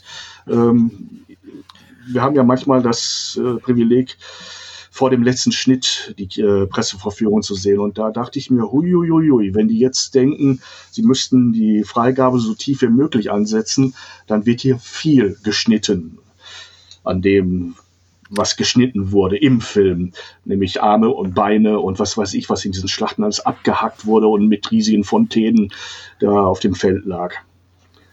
Also appetitlich war Hat ihm aber immer schon gut gefallen, ja hat ihm ja immer schon gut gefallen. Er hat ja auch ähm, äh, Passion Christi ne, ordentlich Blut fließen brutal. lassen. Also er hat, er hat so ein Faible dafür. Und man sagt ihm ja auch nach, er wäre jetzt privat nicht in jeder Beziehung der Feingeist. Kann ich aber auch nur so kolportieren, wie man es immer wieder mal hört. Ne? Ja, ja, ja. Bei Platz 14 bin ich raus. Ich habe ihn nee. nicht gesehen mit Judy Foster. Nee. Judy Foster spielt äh, eine junge Frau, die mehr oder weniger in der Einsamkeit lebt und so ein bisschen autistisch veranlagt ist und dann äh, mit der Zivilisation in Kontakt kommt. Und ähm, ich kann mich und wollte mich jetzt auch nicht wirklich auf jeden Film wieder bis ins Detail einlesen, aber ich kann mich, soweit ich mich erinnern kann, nur daran erinnern, dass es wirklich von, von ihr als Schauspielerin gelebt hat. Michael Apted, denke als Regisseur. Vermutlich, ja. Keine, keine unbekannte Nummer. Ähm, ähm, also sie, sie hat diesen, ja, das, das ist das, wofür auch, auch Julie Foster steht, als Darstellerin und selber als Regisseurin, ähm, nämlich für, für menschliche Individuen, die sich nicht lückenlos in die Gesellschaft integrieren lassen, sondern durch ihre Besonderheiten immer irgendwie eine besondere Rolle auch einnehmen und dann mit der Gesellschaft in Konflikt geraten. Und das ist so eine par excellence Rolle für sie gewesen. Ähm, da hätte ich zum Beispiel nie vermutet, dass der bis auf Top 14 kommt, aber ich glaube, das lag wirklich dann auch an ihrem Namen. Äh, das hat die Leute ins Kino gelockt. Ob alle befriedigt waren, ähm, das wage ich allerdings zu bezweifeln. Es ist kein schlechter Film, wahrlich nicht, aber man kann ihn nicht in, die, in ein Genre packen und sagen, hoch, das ist jetzt, da kennen wir unsere Jodie ja wie damals im Schweigen der Lämmer oder da kennen wir unsere Jodie ja wie in ihrem, in ihrem ersten Film Das Wunderkind Tate oder da ist sie die taffe Forscherin aus äh, Sphere oder das ist so zwischen allen Stühlen und deshalb sehr mutig gewesen zu machen. Und es hat auch nicht den Anspruch, eigentlich Massenkino zu sein und trotzdem Platz 14. Wie gesagt, ein bisschen überrascht bin ich darüber schon, nicht weil der Film es nicht verdient hätte. Ja, absolut. Äh, Platz 13. Ähm, da sind wir wieder bei, bei meinem Humor von den Ferrelli-Brüdern, Jim Carrey, Jeff Daniels in Dumm und Dümmer. Damals natürlich äh, auch Grimassen, durch die Grimassenkomik wie immer von, von Jim Carrey geprägt, aber halt auch sehr viele infantile und sehr grenzwertige Gags und Witze. Ich, äh, Kult ist ja immer noch auch mit dem äh, mit der Zunge an der Eisstange oder so, was ja mhm. immer gerne nachgemacht worden ist. Ähm, ja, ist halt Klamauk pur, aber ich finde gut umgesetzter Klamauk mit den beiden in der Hauptrolle. Gerade Jim Carrey kann sich da richtig austoben lassen. Es ist, es ist im Grunde genommen die Kombination aus äh, Leuten, die hinter die Grenze gehen. Also vor der Kamera war es äh, Jim Carrey, der äh, seinen Partner auch dazu verleitet hat und äh, Peter Farrelly, der nominell da als Regisseur steht, aber es werden wahrscheinlich die Farrelly-Brüder Peter und Bobby gewesen sein, die ich übrigens, äh, ich überlege gerade, zu welchem Film mal interviewt habe. Man merkt, wenn man mit ihnen spricht, dass bei ihnen nicht nur der Schalk im Nacken sitzt, sondern in jeder Körperritze. Ähm, und sie gehen wirklich humormäßig über die Grenzen hinaus. Äh, sie hatten sich, glaube ich, vorher doch empfohlen mit Verrückt nach Mary, dass sie äh, durchaus in der Lage sind, den Humor ein wenig mm. zu stretchen. Und danach haben sie auch noch zwei, drei Filme gemacht, die äh, ja ihrer, ihrer Linie treu bleiben. Ich denke, der Erfolg hing immer mehr, mehr davon ab, ob die Zeit gerade das äh, beim Publikum zulässt oder sich ähm, als ein bisschen trendy erweist, weil ähm, ihre Linie sind sie immer treu geblieben. Immer so ein bisschen mm, baba dabei, ein bisschen schmierig, manchmal auch einfach Tabuthemen anpackend und ähm, klamaukig natürlich. Aber wenn man da mal Bock drauf hat, gab es kaum was Besseres, fand ich. Ja. Ja, und bei Verrückter Mary war es ja auch schon so sehr grenzüberschreitender Humor mit, mit Sperma als Haargel und, und, und, ne? Ja. Kommen wir zum aktuell, zu einem Film, der unsere aktuelle Lage vielleicht ein bisschen widerspiegelt. Mhm. Äh, Outbreak, lautlose Killer mit Dustin Hoffman, Morgan Freeman, Donald mhm. Sutherland äh, und und und, Kevin Spacey und Co. Ähm, ja, ich glaube, dass der auch sehr häufig noch mal jetzt zuletzt angeschaut worden ist, ähnlich wie Con Contagion hieß der, ne? Zuletzt auch, ja. Contagion, ja. Oder Contagion, ähm, genau. Ähm, Outbreak, äh, übrigens Regie Wolfgang Petersen, Das Boot, Reifenprüfung ja. etc. Ähm, großartiger Regisseur. Als der uns gezeigt wurde damals, dachten wir, boah, how strange. Wie kann man so, ich meine, uns war klar, dass, äh, dass es auf irgendwelchen Kontinenten schon mal zu solchen viren Ereignissen kommen kann. Aber da wurde ja dann auch beschrieben, wie schnell sich das ausbreitet, wie schnell es übertragen wird, wie wenig Rücksicht so ein Virus drauf nimmt, wen er sich packt und ne, je nachdem, wie er geartet ist, wie schnell er äh, wirkt. Und es war schon nervenzerfetzend und kam uns trotzdem utopisch vor. Und dass das Ganze jetzt ähm, vielleicht nicht in ganz so drastischer Weise, aber ich will es in keinster Art und Weise verharmlosen, was wir gerade in der Realität erleben. Aber dass da doch sehr viel Realitätsbezug sich inzwischen entwickelt hat oder damals auch schon drin steckte, äh, zeigt ja, wie gut man sich äh, mit diesem Thema auseinandergesetzt hatte und natürlich eine dramatische Handlung fürs Kino gepackt hat. Das ist ja wohl logisch dass es kein Dokumentarfilm ist, aber den kann man sich heute noch so angucken und, und sagen, hui, ja, sollte man nicht mit scherzen und ähm, bei so viel, bei so viel, ähm, soll man sagen, Zündstoff, nenne ich das jetzt mal in Anführungsstrichen, äh, lässt sich sehr viel Drama entwickeln für so eine Handlung. Ja. Apropos Drama, es gab noch ein Drama im Weltraum auf Platz 11, Apollo 13, Tom Hanks. Mhm äh, Ron Howard, Regie. Äh, ich würde auch sagen, das ist heutzutage auch fast schon moderner Klassiker. Auch überraschenderweise nicht in der Top 10. Hätte man vielleicht auch nicht unbedingt vermutet.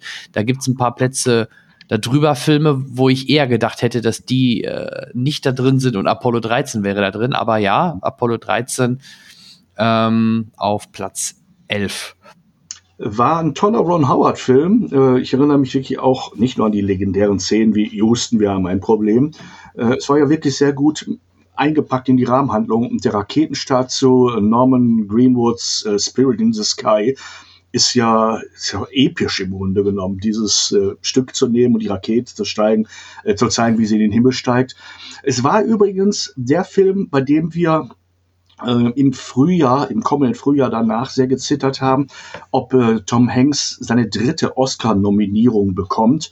Denn äh, davor hatte er für Philadelphia doch einen bekommen und dann für Forrest Gump einen bekommen und war damit sozusagen in der ewigen Bestenliste der Hauptdarsteller, die in Reihe Oscars bekommen, hatte er gleichgezogen mit Spencer Tracy und hätte, wenn er da nominiert worden wäre, oder vielleicht hat er die Nominierung auch bekommen, das weiß ich jetzt gar nicht mehr. Auf jeden Fall hat er die Statur nicht mit nach Hause genommen für diese Rolle. Äh, hätte er natürlich äh, alle Rekorde brechen können. Äh, wir haben es ihm so ein bisschen gegönnt, aber es wäre dann vielleicht doch ein Schlacht zu viel gewesen für äh, einen sehr sympathischen Darsteller, der aber, wie ich finde, hm, schauspielerisch noch schlagbar ist. Es gibt ja Schauspieler, die fast nie was bekommen und trotzdem nach meiner Vorstellung ein Stückchen davor sind. Aber das ist sehr subjektiv. Genau. Ähm, Platz 10. Top 10.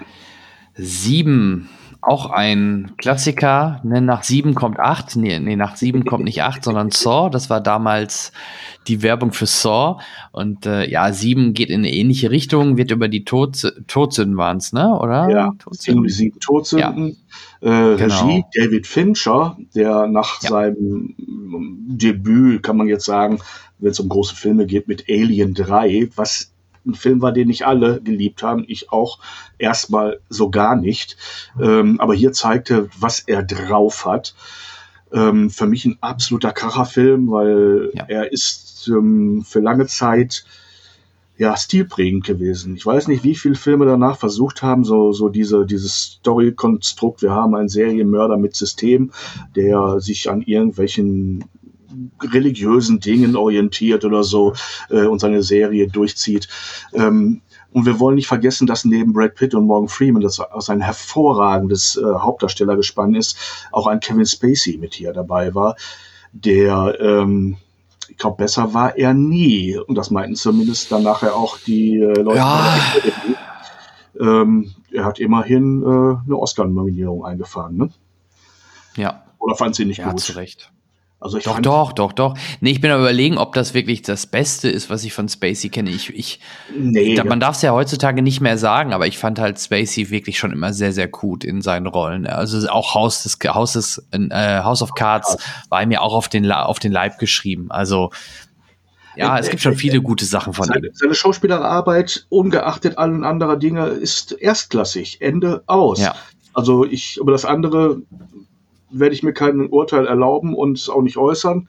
Ähm, aber seine schauspielerische Arbeit kann ich beurteilen und äh, die ist großartig. Es gab kleine Filme wie Capex, wo er wirklich sensationell war. Es gab Genau, Filme, genau. die unterm Radar liefen und dann zu Kultfilmen wurden wie äh, The Usual Suspects, ähm, die üblichen Verdächtigen, die in, Ja. die, in, der, in meiner persönlichen ewig besten Top 3 irgendwie rumtummelt.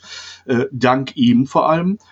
Ähm, und äh, ein Dutzend anderer Filme oder als Bobby Farron, wo er den, den in einem Biopic eines, eines äh, Swing-Sängers die Songs selber nochmal eingesungen hat. Das hat mich umgehauen, wie gut er das hingekriegt hat. Ähm, dass ich trenne das von dem, was man ihm privat wahrscheinlich wohl zu Recht vorwirft. Aber die Filme sind nochmal in der Welt und als Filmkritiker bewerte ich die Filme und nicht, was die Leute in ihrem Leben sonst so angestellt haben. Genau. Gehen wir weiter. Kommen wir zu Enthüllung. Ähm, Douglas und Demi Moore. Ja, über eine Verge äh, sexuelle Belästigung äh, von glaube- einem Mann. Ja, das war, glaube ich, so ein bisschen der Aufhänger, wie man den Film damals auch, äh, Genau. vielleicht auch Grund, ihn zu machen, um diesen, diesen, diese Nummer mal zu bringen. Ähm, ich glaube, das Buch stammte von Michael Crichton. Kann das sein? Ähm, Das ist richtig. Disclosure hieß das. Ja, ich. und Barry Levinson, auch ein Regisseur, der sehr solide und sehr toll arbeiten kann, auch einige sehr schöne Filme gemacht hat. Äh, Ich bin gerade überlegen, ob Rainman auch von ihm war zum Beispiel oder The Young Sherlock Holmes. Ähm, wirklich tolle Filme gemacht und ähm, ich habe mir diesen natürlich auch angesehen, war leidlich beeindruckt und habe ihn dann trotzdem irgendwo wieder abgehakt. Warum auch immer. Vielleicht ist mir das Thema nicht nah genug gegangen. Aber nichts, was ich dran bedauert hätte, ihn gesehen zu haben. Genau. Dann äh, kommen wir zu einem wirklichen Katastrophenfilm, obwohl ich ihn gar nicht so schlecht fand. Er ging ja auch an den deutschen Kassen, lief er ganz gut. Ich glaube, da hatte Kevin Costner immer noch seinen Bonus. Ähm, ja, wir sprechen natürlich von Waterworld, der damals einer der teuersten Filme aller Zeiten war und ich glaube aber auch an den Kassen nicht so erfolgreich war, also wirklich schon so ein kleine, kleiner Flop war. Ähm, aber in der Summe fand ich den, fand ich den eigentlich noch grundsolide. Ich fand die, die Szene auch, spiel, spielte ja fast alles nur auf Wasser. War schon ganz cool gemacht eigentlich für damalige Verhältnisse. Ja, es war natürlich der Versuch aus dem super Blockbuster-Regisseur Kevin Reynolds, der Robin Hood gemacht hat, und dem Robin Hood-Darsteller Kevin Costner äh, wieder eine goldspeiende Milchkuh zu stricken.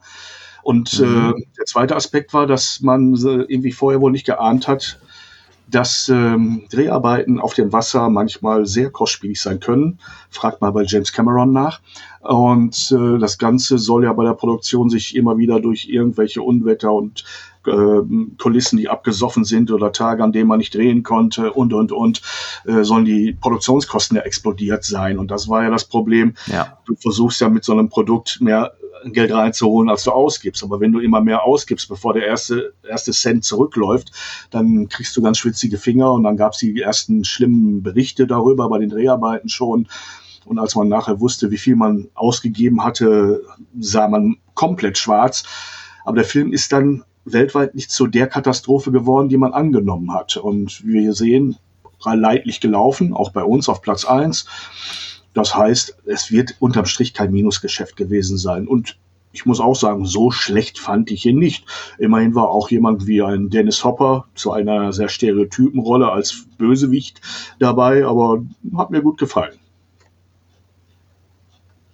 Genau, genau. Gut, ähm, gehen wir mal einen weiter und kommen Ah. zu einem Film. Ja, Jetzt stellen wir jetzt der. mal nicht in die Ja? Rubrik deutsche Filme, im Gegenteil. Ne? Ja, genau.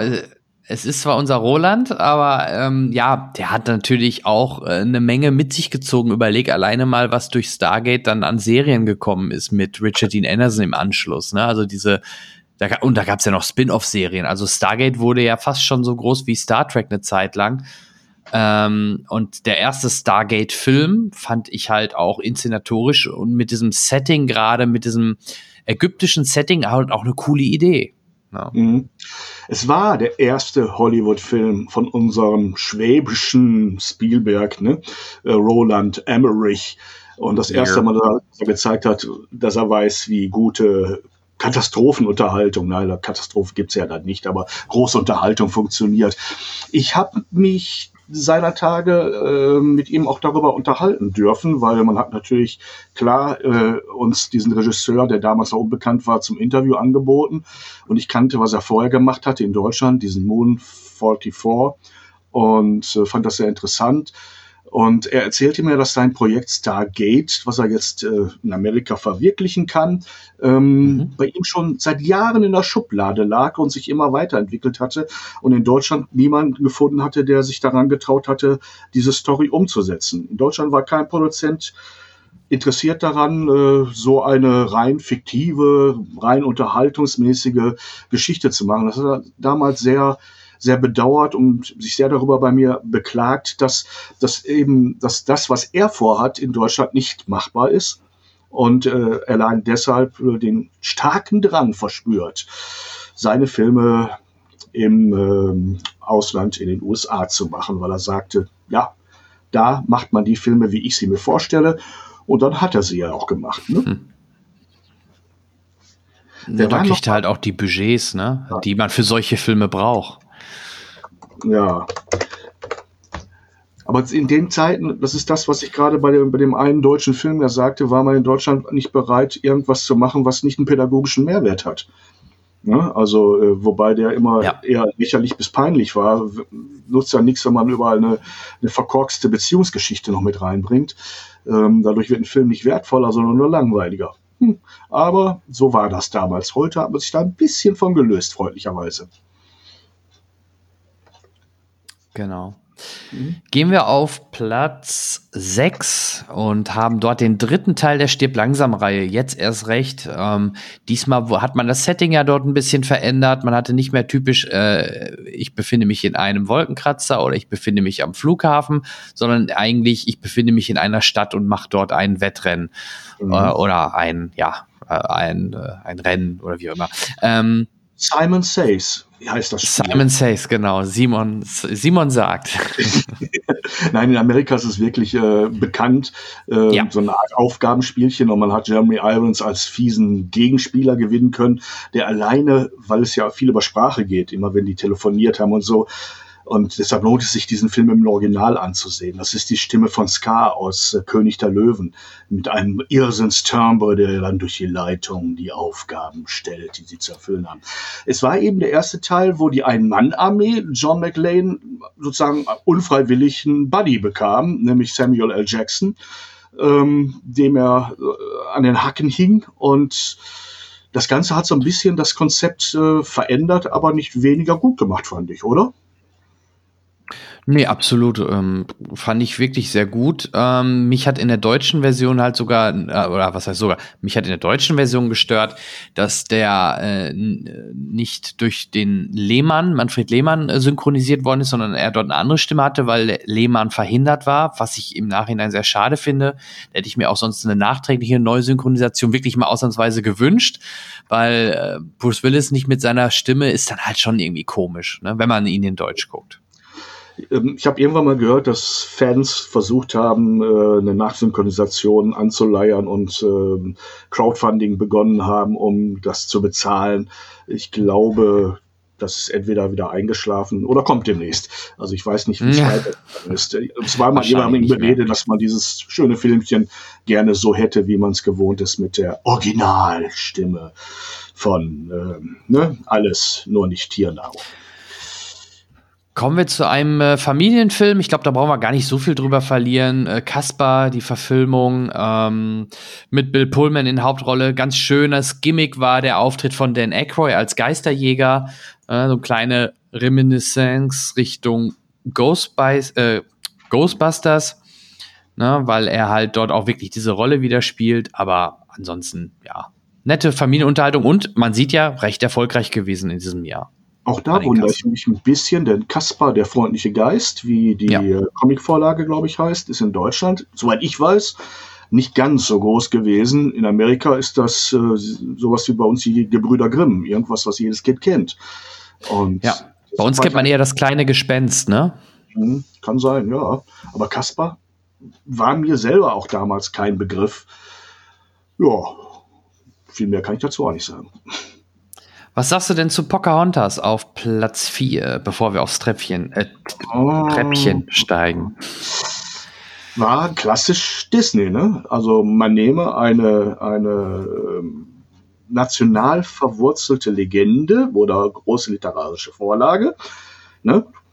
Und mhm. äh, mache daraus mit den Disney-Zutaten eine Geschichte, in der es um Liebe geht, die ein Happy End hat, man ändere dafür auch vielleicht die Vorlage. Ähm, da ist man dann auch nicht sehr zimperlich.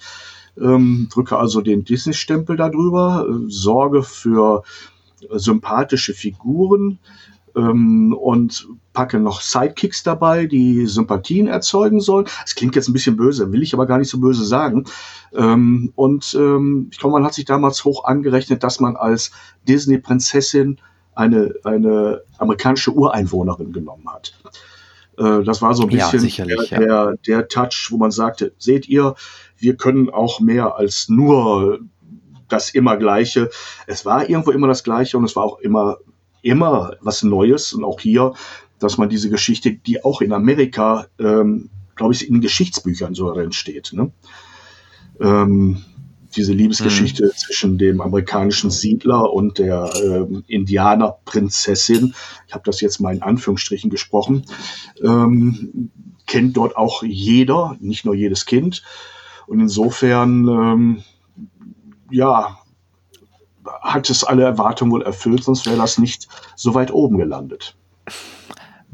War halt auch der direkte Nachfolger in Anführungsstrichen zu Der König der Löwen und hatte natürlich ein schweres Erbe, dann halt äh, dort äh, in den Kinos zu laufen. Also davor war König der Löwen, Aladdin, Schön und das Biest, Bianca im Känguruland äh, und Ariel die Meerjungfrau. Das waren die Filme, die davor liefen. Und ich fand halt ab Pocahontas und auch Glöckner von Notre Dame, Herkules, Mulan ging noch, Tarzan, das waren alles dann so Filme, die, die nicht mehr so fand ich jedenfalls persönlich an diesen Erfolg der Filme davor anknüpfen konnte, vom, vom Thema her.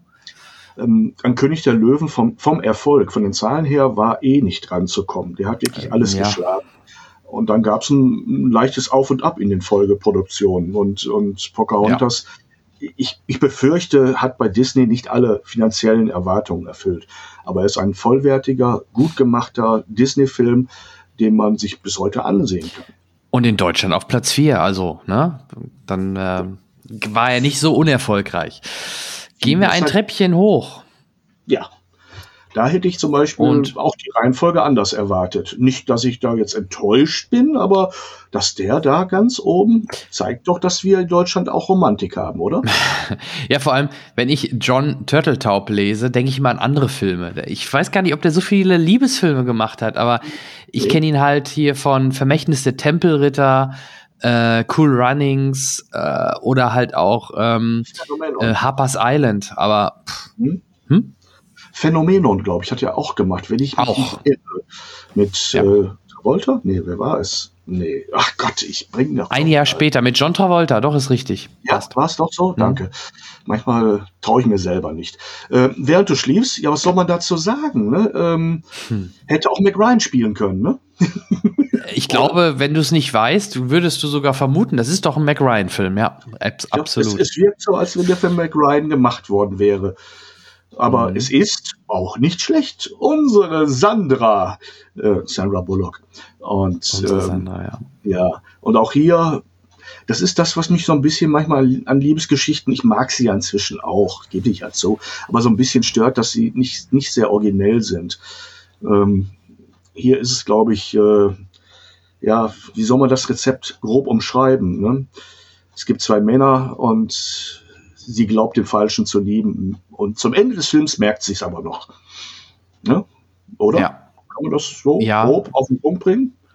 Genau, also, richtig, korrekt. Also, hm. ja. Ach, ja, aber vielleicht bin ich dann doch noch ein bisschen zu sehr Mann, als dass ich da mehr erwarte. Ich glaube, die meisten Frauen möchten mir jetzt auf den Kopf klopfen. Das reicht doch, Mann. Was willst du denn noch? Ja. Haben Starten wir, wir weiter auf. Ja, hm? haben wir, ne? Wie er heißt, haben wir gesagt, oder? Während du schliefst, oder was meinst du? Ach, ich dachte, du meinst mich. Nein, ich bin nicht eingenickt. Das sah nur so aus. Während du schliefst, war der ja. Titel dieses Films auf Platz 3. Wir steigen um auf Platz 2. Tada! Ja. Der ähm, ist natürlich, ähm, ja, nochmal eine, eine, das ist natürlich genau unser Thema, sagen wir es mal so. Ähm, denn ähm, nach sechs Jahren Pause von äh, den Bond-Filmen hat sich Martin Campbell dem Regieposten gesichert und hat mit GoldenEye quasi wirklich äh, einen richtig schönen Neustart hingelegt, was er dann nochmal wiederholt hat mit äh, Casino Royale, interessanterweise. Mhm. Und ja, GoldenEye mit ähm, Tina Turner als Titelsong, ich glaube, das ist auch einer der erfolgreichsten. Der, der, der, der erfolgreichsten Bond-Songs, definitiv, ja. Und Pierce Brosnan als steifärschiger Brite in GoldenEye passte wie, wie die Faust aufs Auge, fand ich. Es war sein Debüt als 007-Agent. Äh, ähm, mhm. Und wie du schon sagst, man hat eine längere Lücke gelassen, nachdem man mit den Ergebnissen der Filme mit äh, Timothy Dalton nicht wirklich zufrieden war wenn ich mir die heute angucke, muss ich sagen, die haben eine sehr, sehr besondere und wirklich gute Qualität, aber es war wohl nicht erwartungsgemäß, was dabei rausgekommen ist nachher in der Kasse. Ähm, vielleicht auch beim Publikum. Ähm, und man hat lange überlegt, wie es soll, weitergehen soll. Für mich bedeutet GoldenEye mhm. der erste wirkliche Reboot dieses Franchise. Vorher waren ja. es immer fließende Übergänge oder eine Episode bei ähm, im Auftrag ihrer Majestät mit George Lazenby, der auch für mich völlig unterbewertet ist, ein großartiger Film und eine gute Geschichte hat. Und hier hat man wirklich sich Zeit gelassen, das heißt gelassen oder wusste nicht, wie man es wieder anfassen soll und hat auch äh, das Eisen ein bisschen abkühlen lassen und vielleicht auch damit die Spannung gesteigert, hat aber die Zeit genutzt, um, wie ich finde, einen für die Zeit richtigen Schauspieler zu finden, ähm, eine gute Story zu schreiben, denn es ist kein Originalbuch nach Ian Fleming. Und äh, wie gesagt, auch der Titelsong ist äh, legendär gut. Martin Campbell als Regisseur hat gute Arbeit geleistet und äh, die Platzierung sagt, ja, Platz zwei, das hat funktioniert. Ja. James Bond. Immer, also immer wieder ein Blick wert, der Film. Und ich äh, kenne die Story auswendig. Da gab es auch ein sehr legendäres Nintendo-Spiel zu, zu GoldenEye, ähm, was ich in der Zeit halt auch rauf und runter gespielt habe. Und ich war eigentlich viel zu jung. naja, gut. Ist verjährt, keine Angst. Ähm, genau. Nur Gehen wir auf die. Und geschlagen geben. Es wird spannend, ne?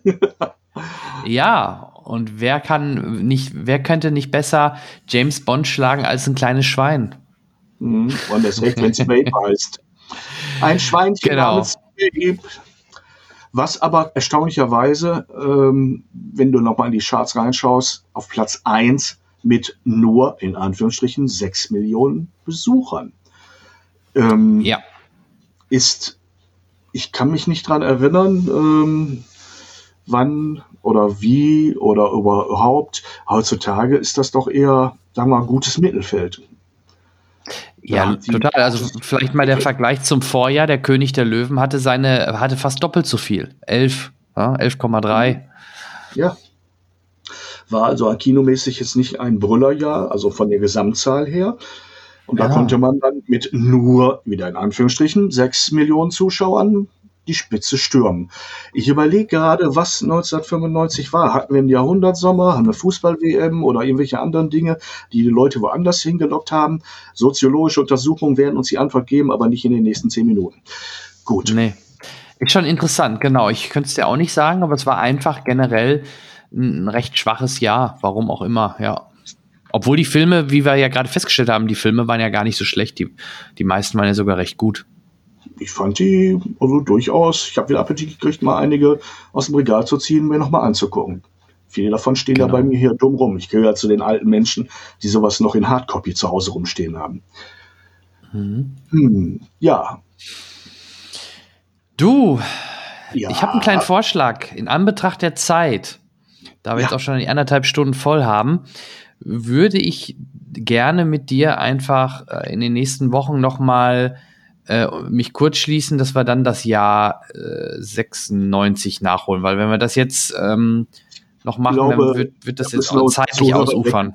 Da würden wir einige in den Tiefschlaf treiben. Bei aller Brisanz und allem Spaß, den wir dabei haben, wir sollten es nicht Ja. übertreiben. Machen wir einen Zweiteiler. Was Harry Potter konnte, ne? Äh, warum sollen wir es nicht auch machen? Aber da war es ein Buch. Äh, Wir haben ja immerhin äh, zwei Jahre, Jahre. also es ist eine saubere Trennung. Ich glaube, der Schnitt lässt sich nachvollziehen. Dann würde ich vorschlagen, vertrösten oder reizen wir unsere wohlgesonnenen Zuhörer damit, dass wir sagen, das Jahr 1996 mit all seinen Auswüchsen. Darüber unterhalten wir uns das nächste Mal. Wir hoffen, Genau. da, da wir jetzt so, glaube ich, zum Ende kommen, ich nicht richtig verstanden habe. Es hat Ihnen Ja. bis hierhin viel Spaß gemacht. Ähm, ja, ich glaube, ich mache jetzt Winke Winke. Freue mich darauf, jetzt auch noch ein paar Minuten selber an die frische Luft zu kommen. Und ähm, Ja. Freue mich vor allem dann auf unseren 96er-Ritt. So machen wir es. Und wie Schweinchen Babes sagen würde, la la la, la la la, la la la la la. Ja. Gut, in diesem Sinne, äh, Peter, dir alles Gute. Vielen lieben Dank. Es hat mir wieder viel Freude gemacht. Auch jetzt hier mit diesem Experiment mit dem Bild fand ich das ganz nett. Ähm, ja, viel Erfolg beim Umzug. Wann ist es soweit? Steht noch alles auf der Kippe, aber es gibt so viel bei einem Sammler einzupacken, du ahnst es nicht. Ja. Ich verfluche mich gerade selber und wenn ich es auspacke, werde ich Stunden des Glücks erleben. Ich bedanke mich bei allen, die zugehört haben. Hoffe, ihr seid das nächste Mal auch dabei. Ich bedanke mich ganz herzlich bei dir, Jan. Es war wunderschön, mal wieder dein Gast sein zu dürfen und äh, Gerne. freue mich, wie gesagt, aufs nächste Mal. Und von mir schon mal Tschüss. Genau. Auch von mir vielen lieben Dank, Peter, für deine Expertise. Es war mir eine Ehre und eine Freude. Euch, liebe Hörer, einen wunderschönen März. Ähm, genießt vielleicht die ersten Sonnenstrahlen draußen. Ansonsten hoffen wir, dass die Kinos bald aufmachen. Sonst guckt halt, was die Streaming-Anbieter hergeben. Da kommen ja auch einige neue Sachen und wir hören uns dann in Kürze wieder. Bis dann. Tschüss.